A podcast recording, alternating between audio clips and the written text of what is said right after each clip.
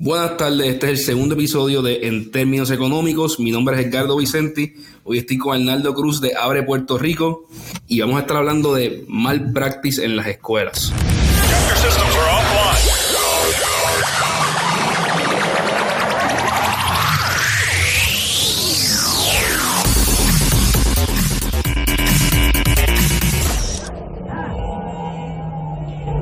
Un término bien interesante, este, Carlos, y, creo que, al escucharlo, pues cuando uno piensa en malpractice, que es lo primero que piensa. En doctores. En la, en la medicina, en, los hospitales. Este, ha sido... un cirujano dejando un bisturí dentro de un paciente, operando en la vía que no es. Y creo que, que todo, aún las personas que no tienen conocimiento técnico sobre, sobre salud eh, y sobre términos legales, eh, issues legales en salud, pues entienden el término de malpractice. creo que los ciudadanos, eh, en, términos generales, lo dicen a cada rato cuando tienen un familiar en el hospital y, y pasa algo, los ciudadanos usualmente dicen, ah, voy a demandar por malpractice. Eh, alguien hizo su trabajo mal. Alguien hizo su trabajo mal. Y en la salud se ha eh, democratizado ese término de, de malpractice, eh, porque pues es eh, creo que es fácil entender porque todos hemos tenido un familiar en el hospital y todos tenemos miedo de que, mira, le están dando el medicamento que es, eh, no, no están confundiendo con la persona de la cama de al lado. Cuando lo van a operar, le están operando en el área que es, se hizo todo como es.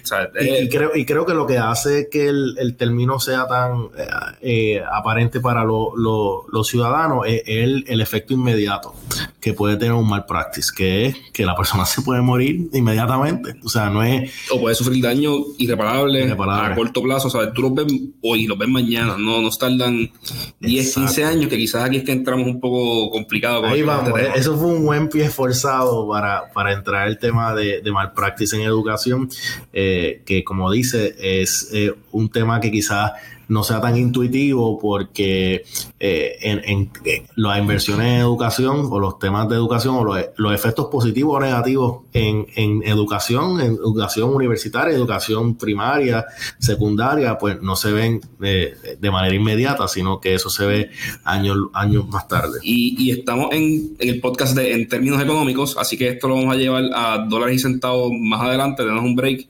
Vamos a primero explicar un poco lo que está pasando, la dinámica, y después decimos cómo, cómo esto afecta a tu bolsillo, cómo afecta a la economía del país, eh, y qué es la razón por la cual existe el malpractice o, o las demandas en malpractice en, en medicina, es que causan un daño económico, no solamente social y a la persona, pero que la persona ahora queda discapacitada o queda o tiene que o undergo otra operación, un daño psicológico, por lo cual hay un daño que lo llevan a, razones económicas. ¿eh? Mira, hay una demanda porque tú hiciste un daño que tiene implicación económica al final del día. Y, y, a pesar de que es un tema legal, el, el, el daño se cuantifica en términos en, dólares. Y, y, usualmente en, en, los casos de malpractice, eh, pues hay economistas que, que son contratados como expertos de la corte para cuantificar el, el, eh, ese costo eh, económico que tiene una persona que ya no puede producir lo mismo como consecuencia del malpractice que hubo en, un hospital o, en cualquier este proveedor de servicios de salud. Exacto. Y comenzando, pues, el, este tema viene porque Brookings Institute, eh, que es un think tank, hasta no entiendo, no afiliado, ¿verdad? Es bastante independiente es, un poquito de, liberal, pero es un poquito de centro izquierda. Ellos lo aceptan, ellos son muy cuando se dicen que son de centro izquierda, pero sí es, de los es de los mejores eh, think tanks que hay en, Estados Unidos, no hay duda. Pues Brookings hizo un, publicó un, artículo esta semana en julio 26 que se llama Can schools commit malpractice? It depends. Las escuelas pueden cometer malpractice. Depende. Y lo que está y lo que está corriendo en el artículo es que hay una demanda reciente de siete estudiantes que estaban yendo a una escuela en Detroit demandando al estado de Michigan y en, corte federal diciendo la educación que mis escuelas me dieron no estuvo al nivel que debía estar, por lo cual yo no aprendí, no tuve el literacy, no, no aprendí lo que yo debía aprender, y esto me priva a mí otros derechos fundamentales. O sea, yo no me puedo, yo no puedo tener freedom of speech si yo no me sé decir, si yo no sé hablar y leer bien. Eh, están argumentando que, sus derechos primarios no, no los pueden tener, no los pueden gozar a su máximo porque su educación careció. Eh, es interesante, Carlos, porque ahora que tú mencionas eso, eh, eh, yo no había, quizás lo había leído, pero, pero no había caído en cuenta en, que estos casos se dieran en educación primaria y secundaria. Sí, me acuerdo que he leído sobre casos de universidad postgraduada, donde personas han demandado a su, a su escuela de derecho, a su, a su business school, porque cuando ellos entraron al business school, el, el business school le hizo una promesa de empleo, ¿verdad? De decía, mira, el, nuestros, nuestros estudiantes cuando se gradúan eh, tienen salarios de 90 mil dólares para arriba en promedio y cuando se graduaban no tienen eso realmente. Y entonces ha habido varios casos que eh, a nivel, particularmente en, esto, en estas escuelas Ivy Leagues eh, de, negocio o de derecho, de que se demanda a la universidad por una falta de representación. que le hizo el programa cuando, cuando estaba considerando a dónde ir.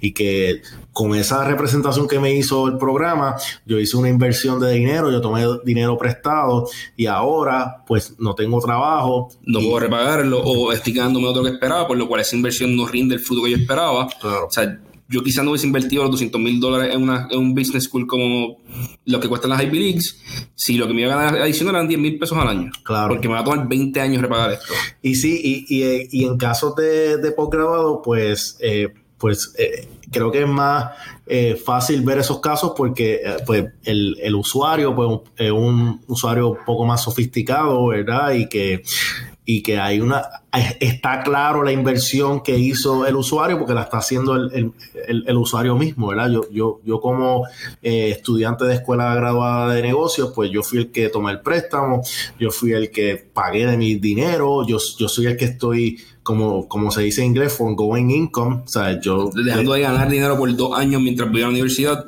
So, está más claro el costo que está teniendo y el empleo que está recibiendo o que no está recibiendo. Así que es más fácil hacer ese cálculo eh, o es más intuitivo para el usuario pensar en, eso versus un estudiante de escuela primaria o secundaria que, que, no es tan claro ese, ese costo de manera inmediata. Pero lo interesante es que hay, no, hay entiendo que son economistas de Harvard que hicieron un estudio en el 2012 que sí mide más o menos el impacto que tiene, no, más o menos, eh, mide el impacto que tiene un buen maestro, un maestro promedio y un maestro eh, under average, eh, bajo, promedio. en, la, en las ganancias futuras de una clase.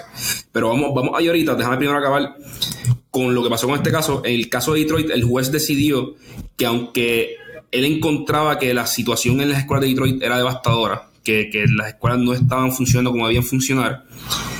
No, en su, en su, en la constitución no había un right to literacy, no, no había un derecho a estar educado. Por lo cual sí, estamos gastando un montón de dinero en educarlo, eh, pero no hay un derecho a la educación, por lo cual tú no puedes demandar por ese derecho. Y para que tengan idea de cuánto es que se gasta en, escuelas públicas al año, en Estados Unidos se gasta 684 billones, o eso fue lo que se gastó en el 2014 en escuelas públicas. 684 billones de dólares en, escuelas públicas, pero como funciona el sistema en medio tricky, no es igual que en Puerto Rico, no se divide por igual en todas partes, sino que es por county. Si tú vives en un área rica, tu, tu área, tus casas pagan, tus propiedades pagan más impuestos a propiedad y tus escuelas van a tener más dinero, mientras que si vives en un área pobre, como Detroit, eh, tus escuelas van a tener menos dinero porque las propiedades valen menos, por lo cual hay menos property tax para, para fundir las escuelas. Sí, eso es, y creo que eso lo hemos hablado en, en otros programas de, que hemos estado con Jay Fonseca, de la, la, gran diferencia de que Puerto Rico es un distrito, eh, entonces pues se reparte el dinero por igual, y en Estados Unidos, pues como hay tanta segregación de distritos escolares, no, no hay un distrito para todo el estado de Illinois, eh, sino que son distritos por ciudad o por condado, y hay distritos que tienen 10 escuelas eh, o 15, hay distritos como, como, como Chicago, ¿verdad? Que tiene 600 escuelas, o no sé cuántas tienen ahora. Cuando yo trabajé allá estaban entre 600, 600 650 escuelas. Pero, pero la, esa segregación pues crea una disparidad eh, bien particular dentro de las escuelas públicas, no de las escuelas privadas, dentro de escuelas públicas que tienen más dinero por estudiante que, que otros distritos. Y que en Puerto Rico, pues ese no es el caso porque el, dinero se reparte eh, de manera eh, equitativa, entre comillas, este, porque ahora mismo ese, yo sé que eso es otro tema, lo podemos hablar después, pero el equitativo el, en cuestión del dinero en, en, Puerto Rico es relativo porque tú tienes escuelas con poca... Eh, con poca cantidad de estudiantes. Entonces, pues el, el, el, dinero por estudiante es mucho mayor de una escuela que tenga más estudiantes. Así que depende cómo tú lo mires, eh, porque el presupuesto por estudiante igual, pero como hay unos, unos costos fijos. Exacto. Pues entonces. Sí, hay un costo de mantener un plantel que no cambian. El plantel, en la, escuela la clase tenga 10 personas o tenga 30. Exacto. Así que hay. Eh, y es uno de los temas que la secretaria Keller ha traído a la mesa, que yo creo que, que es meritorio, pero que ha recibido bien poca. Eh, y que, meritorio y que ha recibido bien poco crédito, creo, por, por ella tratar de crear paridad de, de funding en las escuelas de Puerto Rico, porque pues creemos que, bueno, pero es que todas reciben lo mismo, pero en realidad cuando tú haces el análisis, pues no es el caso. Yo sé que eso no es parte del caso, pero... Pero, pero, va por ahí y vamos a hablar claro, ¿sabes? Realmente un maestro, digo, primero, en Puerto Rico, a diferencia de, de, Michigan, donde se llevó a cabo este caso y a, nivel federal, sí hay un derecho constitucional a la educación. La educación está en la, en, la constitución, ¿sabes? No, es un derecho a un, a, un, a un cuido, es un derecho a estar educado, es un derecho a que te eduquen. Por lo cual en Puerto Rico la conversación puede cambiar un poco y no lo vamos a tocar en términos legales por completo, pero la conversación debe cambiar un poco. Y lo interesante fue que lo que dije, como dije anteriormente, en el estudio de Harvard se demostró que mientras mejor salgan los estudiantes en la escuela, mientras mejor salgan en, las pruebas estandarizadas, cuando tú los miras 20 años después de esos estudiantes, tienden a tener mejores trabajos, a ahorrar más, a vivir en mejores sitios, a mantener dietas más saludables y tiene un impacto económico, es medible. De hecho, la diferencia entre tener un maestro promedio y un maestro bueno representaba 250 mil dólares por cada 28 estudiantes o en, su vida. O sea, un año con un maestro bueno le aumenta a la clase 250 mil dólares en ganancias eh, de, su vida. Por lo cual, ellos están haciendo aquí, en, encontré en el estudio, están haciendo comparación con lo que pasaría si los Estados Unidos llevara todos sus su, bottom 5% de maestros, los eliminara por, por maestros promedio. Y el impacto sería como de 100 trillones de dólares en, en 50 años. O sea, es, un impacto económico gigantesco simplemente eliminar los peores, peores, peores maestros. O sea, no estamos hablando de los maestros que, mira, que, que, están, average, que están average, que, están, que fallan un poco. No, no. Lo que todo el mundo sabe que no están haciendo su trabajo, que, que llegan a la clase y se sientan y no hacen nada cuando llegan. Y, nuevamente vamos a poner esto en perspectiva, hay maestros bien buenos. Esto lo reconoce el estudio, lo, reconocemos nosotros. El sistema de educación es bien complicado y quizás ahorita podemos hablar un poco del privado, porque yo creo que si esto aplica al, sistema público en Puerto Rico, el privado aplica más todavía. Definitivamente. Eh, pero sí hay algo que mirar en que cuando hay un maestro malo y se mantiene por años, le está haciendo un daño que se puede cuantificar económicamente a cada estudiante que toca. Sí, y, te digo, yo te puedo validar este, que, eh, o sea, la educación es compleja y hay muchos factores el que, que inciden en que un estudiante pues tenga buen aprovechamiento académico, pero en general hay bastante consenso en la comunidad académica de que el factor más importante en el aprovechamiento académico de un niño es eh, es un buen maestro. Y, cuando tú estás traduciendo el, tener un buen maestro eh, a, términos económicos, de que si yo por, por, razón al azar, eh, pues tengo, no, no, tengo el beneficio de tener un buen maestro y eso tiene unas implicaciones en mi habilidad de yo tener buen aprovechamiento académico y ese aprovechamiento académico tiene una incidencia en mi habilidad de tener buenos ingresos en el futuro, pues entonces... Sí, y vamos a hablarlo claro, tú puedes ser tú puedes estar, tú puedes ser una persona promedio en matemática normal, un buen maestro te puede llevar a, above average, a ser mejor, mejor que promedio. Y si tienes un buen maestro en quinto, en sexto, que por dos años te da matemática, probablemente cuando llegue a, high school siga siendo un buen estudiante de matemática que puede llegar a la universidad, salir bien el college board, entrar a la universidad y, tener, y, graduarte con un bachillerato o seguir a la maestría. Ahora, si ese mismo estudiante tiene un maestro malo, que por dos años no le enseña matemática, o le enseña bien poquito, el estudiante va a estar atrás todo su high school, va a llegar a la universidad con un college board más bajito que el que era su potencial, por lo cual no va a poder entrar a estudiar lo que quizás quería estudiar, sino que tiene que entrar a estudiar lo que, lo que entra. O a coger un curso de dos años, que hay personas que quieren coger cursos de dos años, pero hay personas que simplemente se ven obligadas a coger un curso que no, que no, que no les que querían.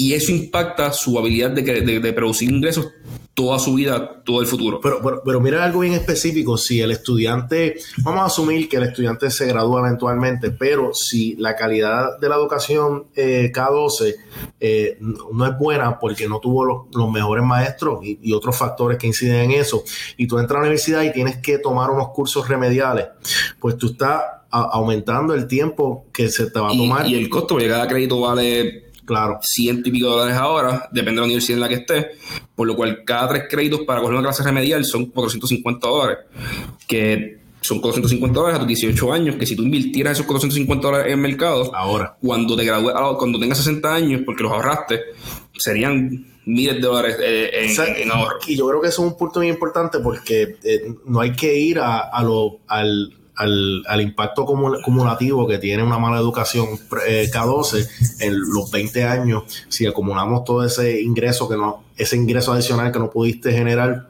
a consecuencia, pues olvídate de 20 años. Eh, es un costo inmediato en cuestión de, de, del, del costo del, del gasto de, de, la universidad una vez, una vez entra. Y, y, el foregone, el foregone time o income, porque si, si en vez de cuatro años ahora te va a tardar cinco, eso es un año adicional que no está generando ingresos. Eso es un año a. Uh, si con un bachillerato 25, 30, 35 mil dólares no generando ingresos. O sea, ya automáticamente es un año que le quitaste de productividad a ese estudiante porque en un año primario o en high school o intermedia le negaste una, una buena educación y, si, y, y, después no la, no la compensaste con un mejor maestro que, que, que llegara a, a, cubrir eso. Y si, y si estás pensando en el taxpayer, ¿verdad? En el, el, nosotros, los que pagamos los impuestos, pues piensa en eso. Tú, tú como taxpayer pagaste por una, estás pagando porque se eduquen estudiantes K12. Entonces, ahora si ese estudiante va a la Universidad de Puerto Rico, pues tú estás pagando por, el, por, el, por las mismas destrezas que se supone que tú pagaste K12 y la estás pagando de nuevo. Porque si estás si está en la Universidad de Puerto Rico estudiante, tú le estás subsidiando su, su educación. Pero, pero la, la, pagué doble. Exacto. Es como, pero ya yo no pagué por esto. No, la, la, pagué doble y para acabar de chavar, la mitad de los estudiantes no se van a graduar, so, la pagué doble y la mitad no de ellos no, no tuvieron resultados y son estudiantes que probablemente con una buena educación se hubiesen graduado. Que es que eso es lo que trae este estudio a, colación.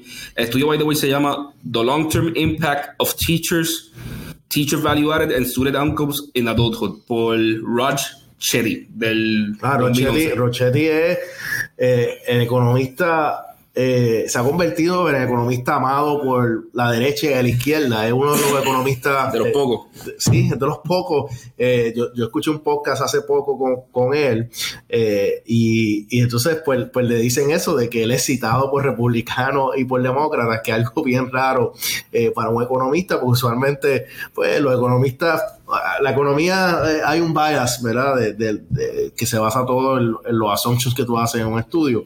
Pero, pero Chetty ha, ha hecho un buen trabajo en, en temas de, de, de, desarrollo laboral, de educación, eh, y es como que una de las estrellas eh, en los últimos 15, 20 años en economía, y, y o sea, ahora hago el, el, la, conexión la, conexión con, con, con su estudio. Eh, y, y, algo que quería decir, yo por ejemplo no creo que la solución sea demandar por malpractice a los maestros. Los maestros en Puerto Rico ya de por sí son una clase que está underpaid, se, se les paga de menos, overwork, tienen demasiado trabajo, los recursos con los que están trabajando son dificilísimos. Pero sí las escuelas deberían poder, eh, yo, yo, creo que el problema está en los distritos, el, el, el, a, nivel, a, nivel, escolar. Mira, vamos a, vamos a poner al principal como accountable, vamos a poner al, director de distrito como, como alguien accountable. Porque lo que no es justo es, yo no puedo decir, mira, pues voy a, voy a conseguir tantos mejores maestros, voy a mejorar mis maestros, porque mira, si no les puedo pagar más a los maestros, si no puedo darle mejores recursos, si no puedo ayudarlos por otro lado, pues genuinamente, ¿sabes? No tengo cómo mejorar el, el desempeño. Pero la escuela tampoco puede estar graduando estudiantes, o sea, tampoco puede estarle mintiendo a los estudiantes. Los ¿Qué, estudiantes es lo que, ¿Qué es lo que hemos hablado antes? ¿Qué es lo que, que, que, es lo que ahora logró de, de enseñar con, con, el estudio? Que, mira, le están mintiendo a los estudiantes. Yo creo que ahí es que está el problema. O sea, no es simplemente que tú me des una mala educación, porque la realidad de Puerto Rico es que el entorno socioeconómico, todo lo que impacta la educación de un estudiante, en muchos casos está, está, está mal. Estos estudiantes son bien difíciles de trabajar con ellos porque vienen de familias disfuncionales, vienen de, lugares pobres, los maestros no tienen recursos en, la, en, las, en las escuelas, no podemos reclutar mejores maestros o incentivarlos a ser aún mejores porque no tenemos cómo pagarles. Pero si todo eso es cierto, pues no vamos a decirle la verdad. Vamos a decirle al estudiante, tú tienes 18 años, pero lees como estudiante de quinto grado.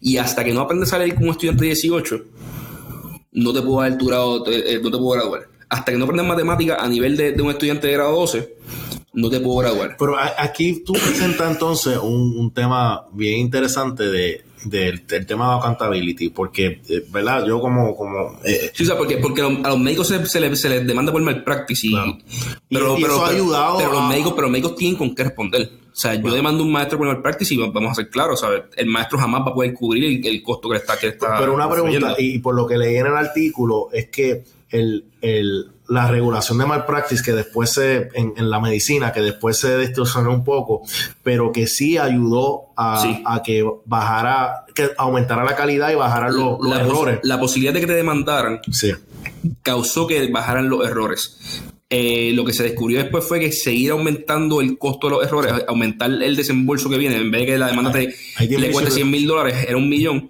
no seguía bajando. O sea, era igual de disuasivo multarlos por 100 mil dólares que multarlos por un millón. Y lo que causó lo, de 10 millones es que aumentó los costos, fue uno de los factores que contribuyó a que aumentara los costos de, salud. Si el malpractice en la salud pues tuvo un efecto positivo cuando se desarrolló, porque pues, pues la, la, gente trabaja con incentivo y si tú creas el incentivo de que si no eres suficientemente cuidadoso eh, cuando estás practicando la salud, pues, pues vas a ser demandado o va a ser, o tu, tu prima de, seguro va a aumentar como consecuencia de los errores que tú, que tú este, cometes, pues entonces pues eso, eso va a cambiar tu comportamiento y tú vas a ser más cuidadoso. Encontré estadísticas, la mitad de los especialistas cirujanos, la mitad de los cirujanos son demandados en un periodo de 5 de 6 años. O sea, la mitad, el 50% de los cirujanos son demandados al menos una vez en un periodo de 6 años por malpractice. O sea, se convirtió en un problema gigantesco, porque y es lo que, lo que tú dices, ¿sabes? Hay tantas demandas que el, costo tiene que mantener bajito, porque si no, simplemente nadie va a estar dispuesto a ser cirujano o los costos de salud van a aumentar masivamente, porque para, para yo operarte te voy a requerir mucho más dinero, porque si me demandas tengo que poderte pagar. Claro. Y eso no podemos llevar a, a las escuelas de Puerto Rico, no podemos llevarlo porque mira, vamos a ver, claro, el sistema no tiene suficiente dinero como es. Sí, pero, pero es interesante de que el problema en el sistema público que, que no existe en eso, e, ese sistema de incentivos, ¿verdad? Ese sistema de inconsecuencias. Porque si yo sigo graduando estudiantes que no tienen las destrezas, pues yo como director, yo como maestro, yo como superintendente, pues... Continúa existiendo sin ningún problema. Así que hay que buscar la manera de crear un sistema que pueda crear esos, esos incentivos y que se puedan alinear bien. Ahora la pregunta es si en el caso de, de la medicina la responsabilidad está casi exclusivamente en el doctor y que a veces compartida con el hospital, pero eh, cae casi exclusivamente en el doctor, en proveedor de servicio. En el caso, si, si pusiéramos a, a, a través de, tras, de transportar ese concepto a la educación, donde haya consecuencias por mal practice, por, por, por, darle mala educación a un niño, ¿dónde recaería la responsabilidad? ¿En el maestro, en el director de escuela, en el superintendente de distrito? ¿Cómo habría que ver cómo nosotros diseñamos? Para, para mí que hay un, un intermedio entre el superintendente y el director porque el maestro es un empleado, el maestro es un empleado más que tú puedes medir. Tú puedes medir con pruebas a los estudiantes año tras año y ver el impacto que este maestro tiene. Y, yo sé que no es decir, ah, el estudiante del maestro, el estudiante del maestro Edgardo, en promedio, sacó 16% de, de, aprovechamiento en sus pruebas de matemáticas. Y pues hay que votarlo porque sus estudiantes están colgados. Ok, pero si el, si el maestro Edgardo cogió esos estudiantes y cuando ellos empezaron estaban en 10% de aprovechamiento y los llevó a 16% en un año. Mira, eso es un muy buen maestro. ¿sabes? Tú puedes medir el impacto de un maestro a unos estudiantes que están que, que, no tienen el nivel de académico necesario. Pues están midiendo crecimiento. Pues están midiendo el crecimiento o al revés, el, el, el de crecimiento. Si un maestro coge a un, grupo de estudiantes que estaba el 90% de, de, proficiencia en, matemáticas o en español, y cuando acaban el año los estudiantes están en 70, pues tú sabes que ese maestro no hizo nada por un año, o, o falló grasamente en educar a esos estudiantes. Y yo puedo, y la penalidad para el maestro es simplemente perder su trabajo. Ahora, los que quedan responsables son los directores y el distrito. Y si los directores del distrito no cambian esto por un periodo de tiempo, yo diría simplemente que romper el distrito, que romper la escuela y montar un, sistema nuevo. Yo, debido a eh, una cosa que yo he aprendido a través de, mi experiencia trabajando con gobierno y trabajando en sistemas de, performance management en, en, gobierno en Estados Unidos y en Puerto Rico, eh, es que obviamente hay que crear los incentivos y las consecuencias. Y si, eh, si es un poco riesgoso el crear consecuencias negativas, Quiere decir que si el promedio de aprovechamiento disminuye en una escuela, se le baja el presupuesto a la escuela, ¿verdad? Eso es un revolving eh, eh, es negativo porque si con, menos, con menos fondos va, a ser más difícil salir. Una, una, y una cosa que yo he recomendado para las agencias de gobierno, que no se ha tomado esa recomendación, pero se puede aplicar, tú puedes crear un fondo de performance, ¿verdad? Entonces, en vez de ser una penalidad, pues un reward. Que, que esto se toca en Estados Unidos, los maestros que sus estudiantes eh, salen bien en las pruebas en las pruebas estandarizadas, se les da un bono. Claro. Lo que estos han dicho, lo que las personas en contra dicen es que los maestros entonces empiezan a teach to the test, a dar clases solamente para que los estudiantes salgan bien en las pruebas. Eh, lo cual yo respondo que si saben bien las pruebas, saben matemáticas, eh, saben español y saben inglés, por lo cual no, no, tengo, mucho en contra de... Sí, yo, yo, yo, he tenido esa, yo he tenido esa conversación con, con, con personas que piensan que enseñar el, el examen es malo, eh, pero lo que yo digo es que, o sea, se supone que el examen compruebe que tú dominas una destreza y si el maestro está enfocado que su currículo es para que puedan eh, demostrar que esas destrezas las dominan, pues, what's wrong with that, ¿verdad? Sí, exacto. Eh, y, si están demasiado tiempo haciendo eso, la realidad del mundo es que vivimos en, un país que no tiene todos los recursos. Que nuestros estudiantes no están viviendo, muchos de ellos, en familias funcionales, que no tienen todos los recursos para ir a museos, para tener libros en sus casas, para tener acceso a internet y poder educarse por ellos mismos. Por lo cual, el tiempo que estén en la escuela tienen que aprender a educarse. Porque si un estudiante sabe leer y sabe matemáticas, puede aprender arte. O sea, puede entrar a la Universidad de Puerto Rico y decir, mira, lo que yo quiero ser artista y voy a dedicar el resto de mi vida a ser artista, pero tiene la, opción. Tiene la opción de decir, mira, yo quiero ser contable, quiero estudiar finanzas, quiero estudiar literatura o quiero estudiar, quiero, quiero estudiar periodismo o quiero estudiar eh, para, hacer, para, hacer, para hacer arte. Lo que no podemos es decir, ah, no, hay que dedicarle el mismo tipo de tiempo a todo y que tener recursos para todo en la escuela, cuando realmente los recursos no están, ¿sabes? Hay, que mirarlo como es, los recursos no están. Y si yo como país voy a invertir en mis estudiantes, me hace falta que mis estudiantes creen un desempeño económico en el futuro que me devuelva ese dinero para yo poder seguir invirtiendo en los estudiantes del futuro. Porque si, si esta generación de estudiantes todos mejoran su, su desempeño académico, Puerto Rico se convierte en un país más educado, por lo cual vamos a traer mejores empresas al país, más capital, vamos a generar más ingresos, va a haber menos corrupción porque en un país más educado las personas aceptan menos corrupción, o sea, pueden identificar la corrupción, pueden identificar a los políticos mintiendo. Eh, sí. Eh, a, un, a, un, nivel más, ¿sabes? Sí. Eh, yo creo que en desarrollo económico está más clara la. pero pero mínimo va a, haber, más desarrollo económico, por lo cual voy a poder tener más dinero para poner más programas de los que todo el mundo quiere, porque todo el mundo quiere arte en la escuela, todo el mundo quiere música, todo el mundo quiere deporte. Pero primero tiene que ir la base. Primero, primero tengo que tener un estudiante que pueda leer y, y sumar y restar. Pero yo creo, este, lo que es bien interesante, pues nosotros hemos hablado de esto, de, de, las consecuencias macroeconómicas que tiene un sistema de educación deficiente como el de Puerto Rico, eh, y hemos hablado mucho de eso, de que, eh, este, cómo cómo la inhabilidad de, desarrollar destreza pues nos va a impedir en nuestra habilidad de poder traer compañías, porque cuando viene una compañía pues requieren cierto nivel de destreza y, nuestra e, esa incapacidad que tenemos de estar... Y el decir, mira, Mayagüez gradúa buenos ingenieros no es suficiente, porque Mayagüez gradúa 200, 300 ingenieros al año. Necesitamos 3.000. 5000. O sea, necesitamos esa, esa, capacidad de producción, ¿sabes? Decir que si hay casos de éxito no es suficiente, es que sistemáticamente el país pueda producirlos. Y que si las personas no quieren estudiar ingeniería, que sea porque no quieren, no porque no pueden, porque no tienen la capacidad, porque estuvieron 12 años en un daycare en vez de una escuela. Sí, eh, y, y yo creo que eh, aunque ya la conversación sobre macroeconómica la hemos tenido y es bueno mencionarla porque tiene que ver mucho con, este tema, en, cómo cuán correlacionado está con el desarrollo económico, el, desarrollo de destrezas para, para la demanda de trabajo eh, que hay para el futuro. Lo que tú has traído en este, en este programa es bien interesante porque, porque se convierte en un issue de equidad. Eh, volviendo a lo que dijiste al principio, eh, si la calidad del maestro es el factor más importante en el desempeño de un estudiante y, es el más que el Estado puede controlar. Y, como estos estudios han validado, el, el, bajo aprovechamiento académico pues tiene un impacto en la habilidad de ese estudiante de generar ingresos al futuro y poder tener credenciales, graduarse en una universidad y estamos hablando de, miles y miles de dólares que ese estudiante eh, que se convierte en un ciudadano luego de salir de la escuela no puede generar ya. Tú le estás quitando esa habilidad de poder eh, eh, tener una vida, ¿verdad? Este, pursue happiness, como dice el americano.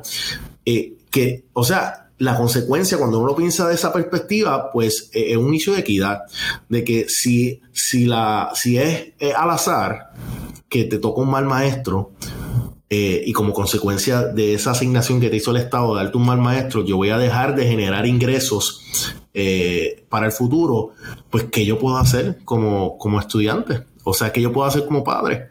De ese estudiante que el Estado me asignó una escuela donde los maestros pues no, no tienen buen desempeño. Y más que en Puerto Rico, la educación es un derecho. O sea, ya, ya esto no es como, como en los estados, que mira, no, tú tienes, tú puedes ir a la escuela, aquí la educación es un derecho y es la educación, no el cuido de 12 años de, de, los hijos. Yo estaba leyendo la, la, porque estaba hablando de la constitución y quería leer este lo que dice la constitución de Puerto Rico. Dice, toda persona tiene derecho a una educación que propenda el pleno desarrollo de su personalidad y, el, y al fortalecimiento del respeto de los derechos del hombre y de las libertades fundamentales. No dice nada de, desarrollo de destreza ni calidad, ¿verdad?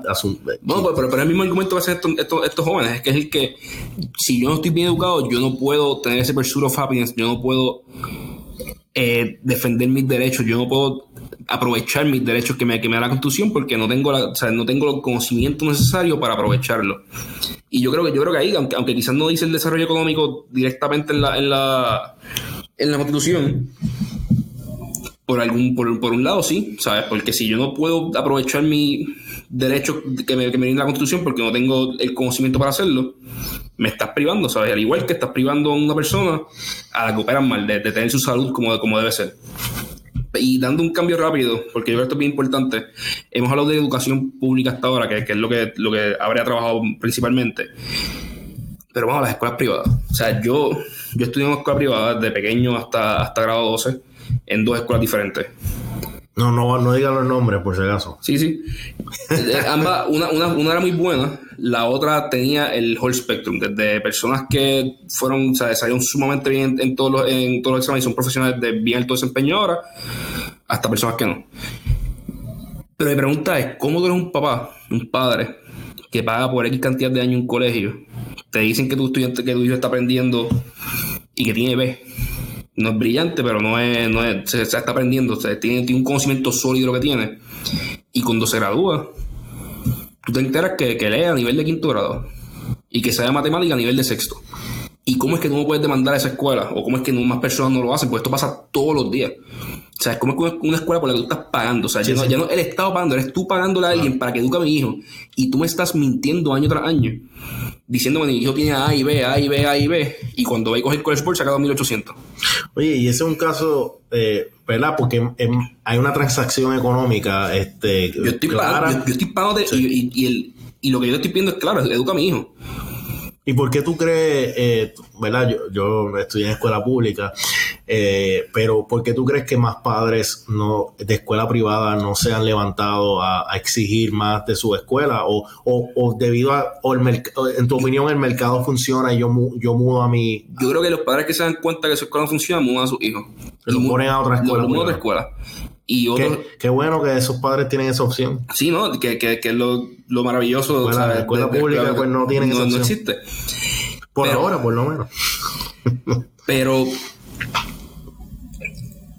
¿cómo realmente yo voy a estar 12 años en una escuela y no voy a aprenderlo y cómo voy a estar pagando por eso? pero una pregunta, porque esto, es un tema que y, y, yo eh, nosotros Abre no hemos entrado a las escuelas privadas, así que no, Que por favor, por favor, entren, ¿sabes? no, no, por, no por conocemos, favor, no conocemos bien el mercado, excepto No, pero, pero, pero yo te puedo decir, ¿sabes? Porque yo no sé. Pero, pero, pero te- quiero que me contestes esto, porque pues tú conoces más el mercado de escuelas privadas, eh, aquí en San Juan particularmente.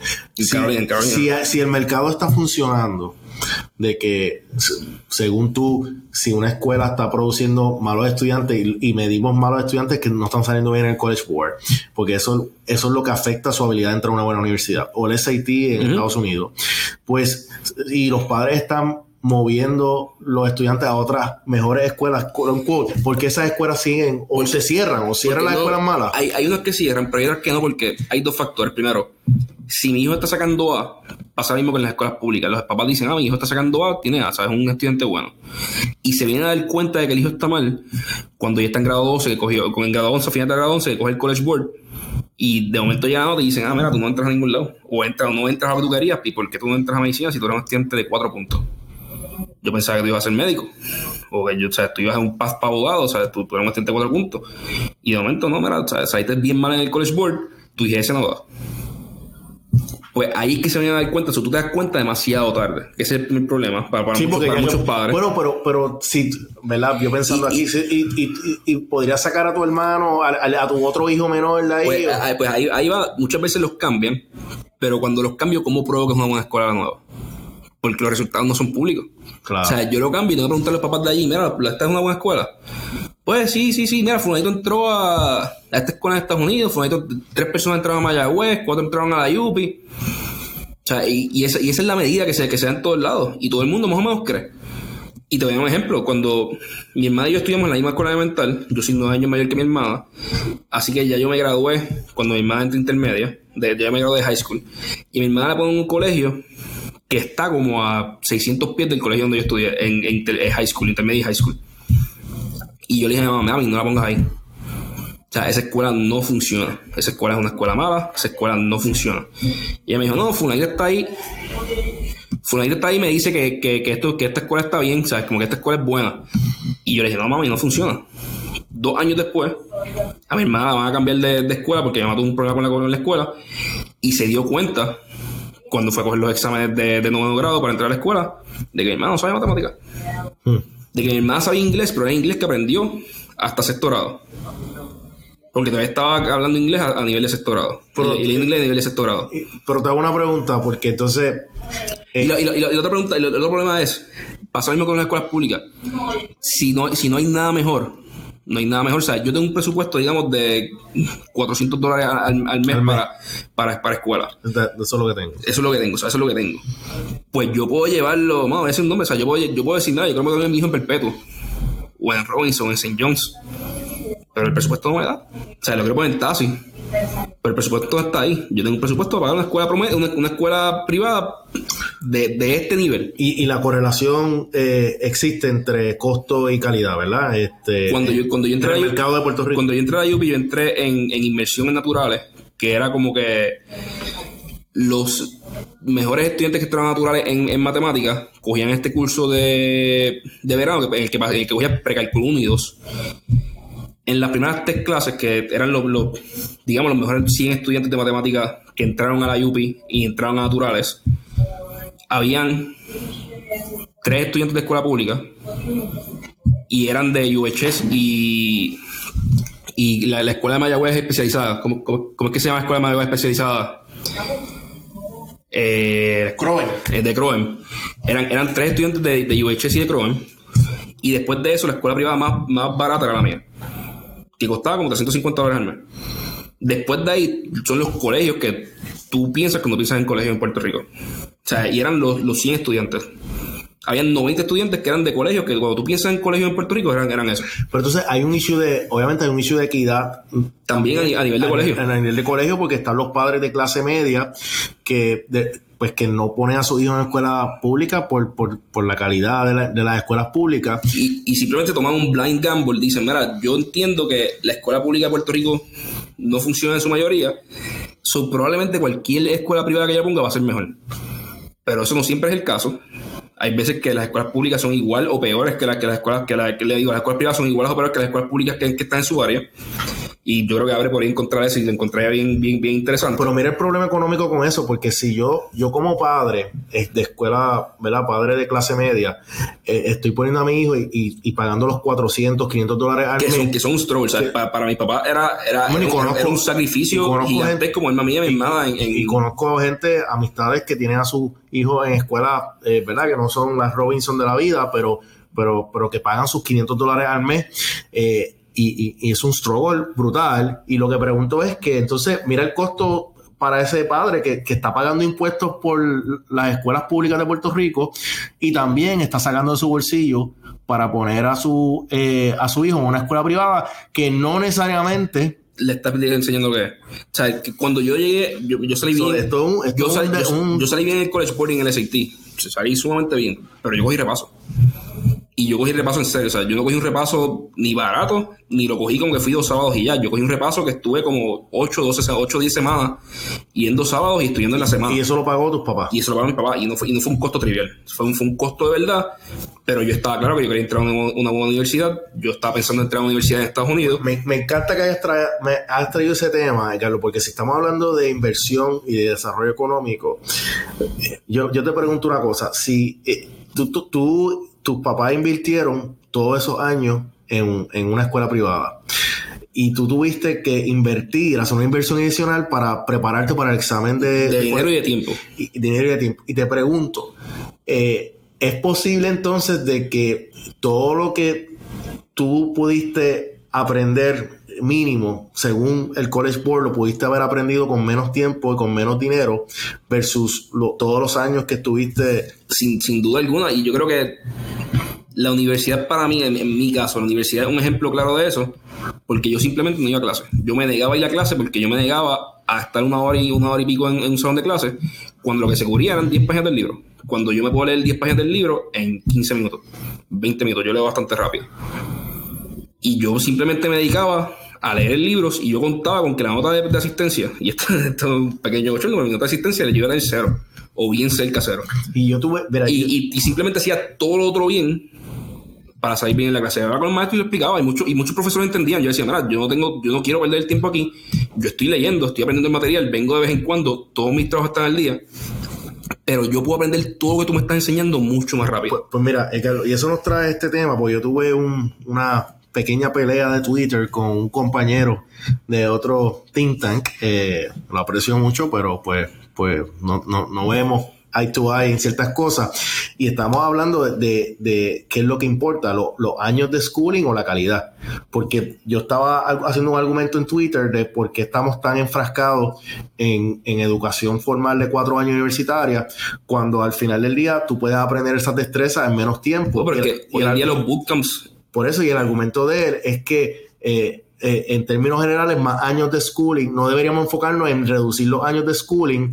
Pues, eh, meramente ese era el argumento que él hacía. Yo decía, bueno, pero, pero al final del día, ¿qué es lo que estamos buscando? Estamos buscando que, se aprendan destrezas y que esas destrezas puedan ser aplicables al mercado laboral. Lo antes posible. Porque y de la manera más costo efectiva. Porque todo el tiempo que están simplemente en el sideline, en la universidad, no se está aprovechando al máximo. Y eso es actividad económica el país está dejando tener. O sea, es talento que el país está dejando tener en, todo momento.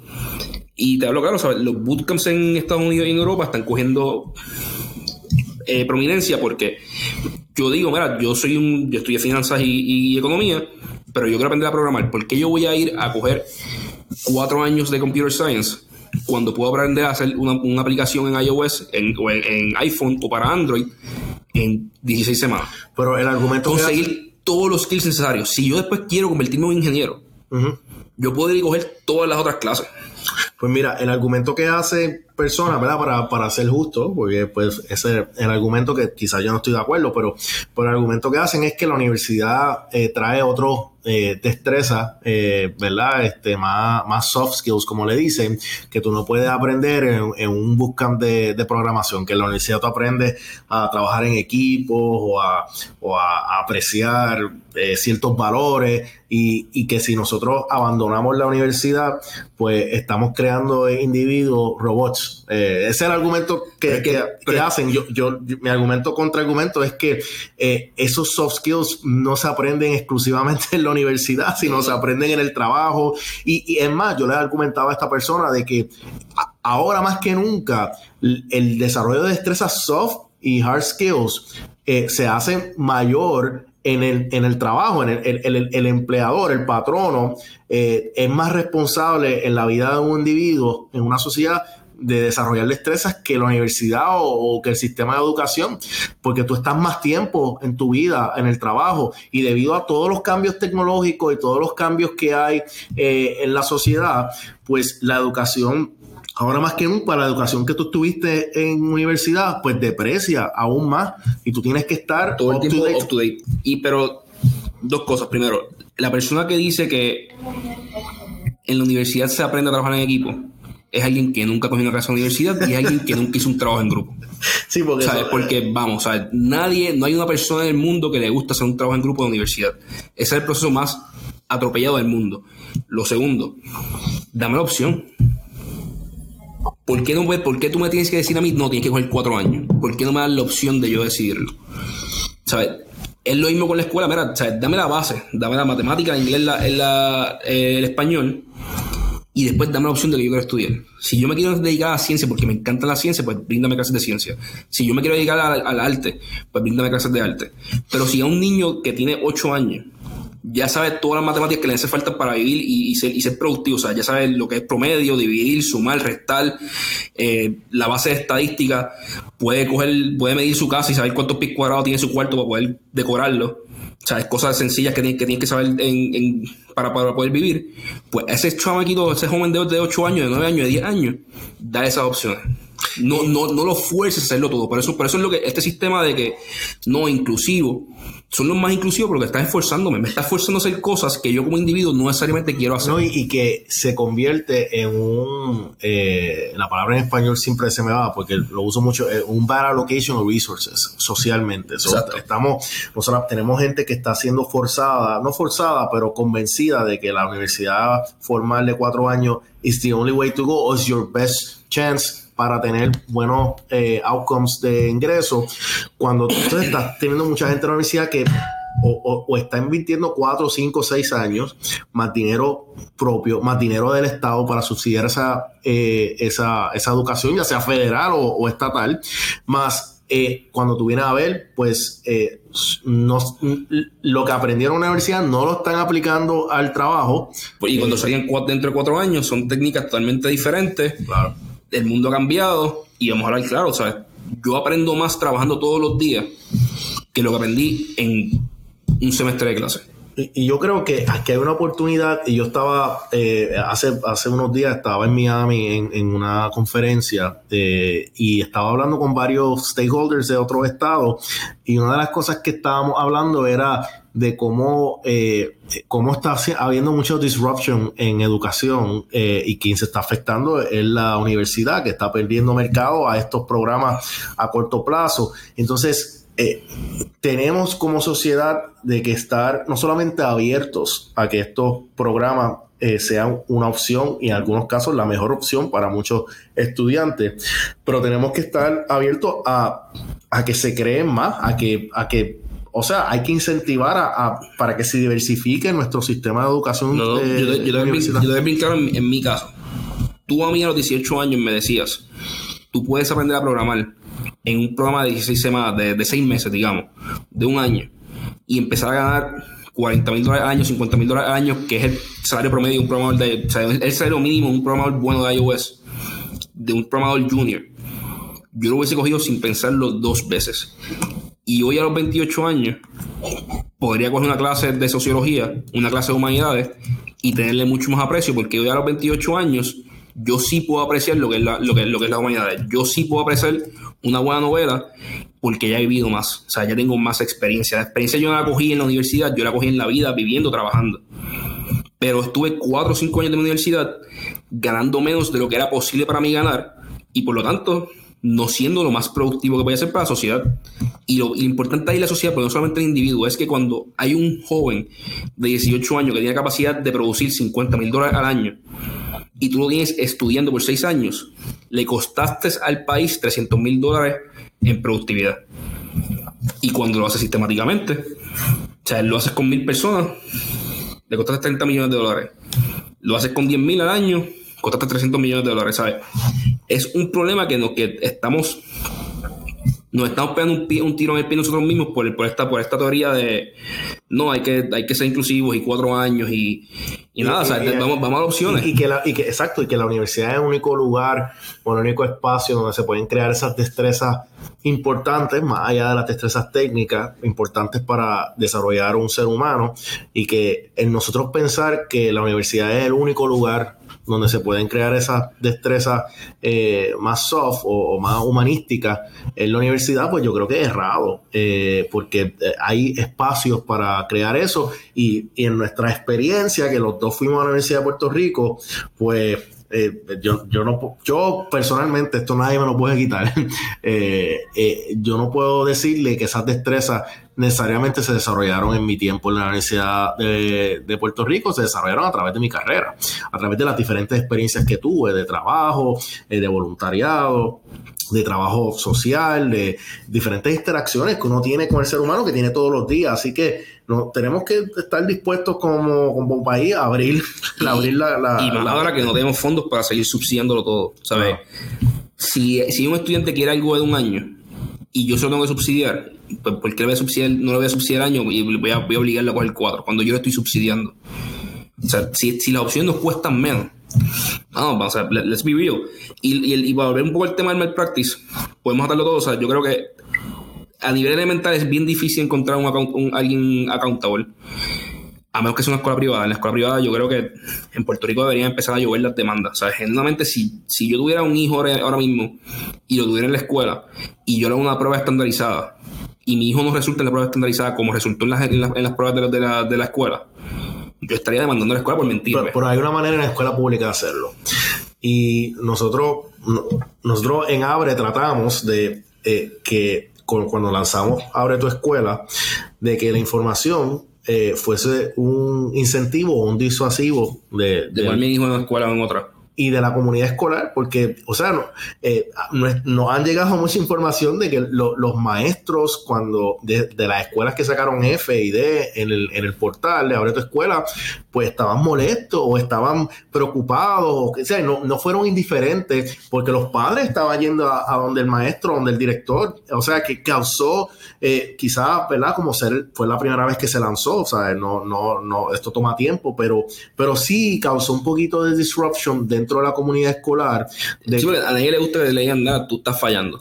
Y que, y que, te lo pongan en la cara y que te digan, tú, tú, tú exactamente estás fallando. Y si los padres comienzan a votar con sus pies, eh, a pesar de que no tienen la capacidad de, de pagar a, por privada. pero si pueden, eh, y, el, y el Departamento de Educación comenzó a abrir la puerta a que el padre pueda escoger la escuela pública. No quiero meterme lo de charter porque eso es otro podcast, pero comenzó a abrir la puerta para que el padre pueda escoger su escuela pública y si los padres con el poder de la información empiezan a votar con sus pies, pues eso es un proxy a una, de, a una demanda a la escuela, porque le estás quitando, y, y mira ahora lo que está haciendo el Departamento de Educación, y no, no, no es para darle crédito en todo, porque han, han cometido muchos errores, pero, pero ellos están pero haciendo... Son mayormente comunicación. Claro, pero ellos están haciendo un allocation por estudiante. Así que por primera vez... O sea, el presupuesto va por estudiante, no va en global. No va en global. Así que si tú tienes, si el, el ahora mismo el per, el per, cápita que se calculó es de 6.400 eh, dólares por estudiante, o si tú tienes 100 estudiantes, pues that's what you're gonna get. Entonces, si los padres comienzan a votar con sus pies y empiezan a irse de la escuela, pues va a estar afectando el presupuesto que tiene el director y los maestros para trabajar en la escuela. Así que esto podría ser una manera de, de, de disuadir el que haya malos maestros o, dis, o, disuadirle que no haya un buen ambiente para eh, educar a los hijos o dar los incentivos para, para, para, hacer el mejor empeño para que haya aprovechamiento académico. Así que esto es una buena oportunidad y creo que debemos aprovechar para, para testear si, si, si, si realmente funciona. Porque, porque ahora sí, el, el, el, va a tener un efecto directo en, la- en, el, en el director de la escuela, porque si se va, el, si el estudiante se va, pierde dinero la escuela. Y si se van suficientes estudiantes, la escuela cierra por, por de facto porque no va a tener el dinero suficiente para correr las operaciones. que se crea una especie de mercado eh, que no existe ahora mismo eh, para, para, para, para crear esos incentivos que, que ahora mismo crea el mal practice en la salud. Es interesante. Bueno, eh, ya estamos llegando a una hora.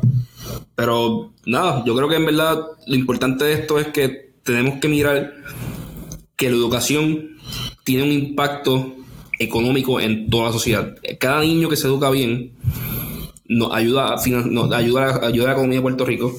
Cada niño que educamos mal no solamente nos costó el dinero que gastamos en educarlo mal, sino que no aporta a su capacidad en el futuro.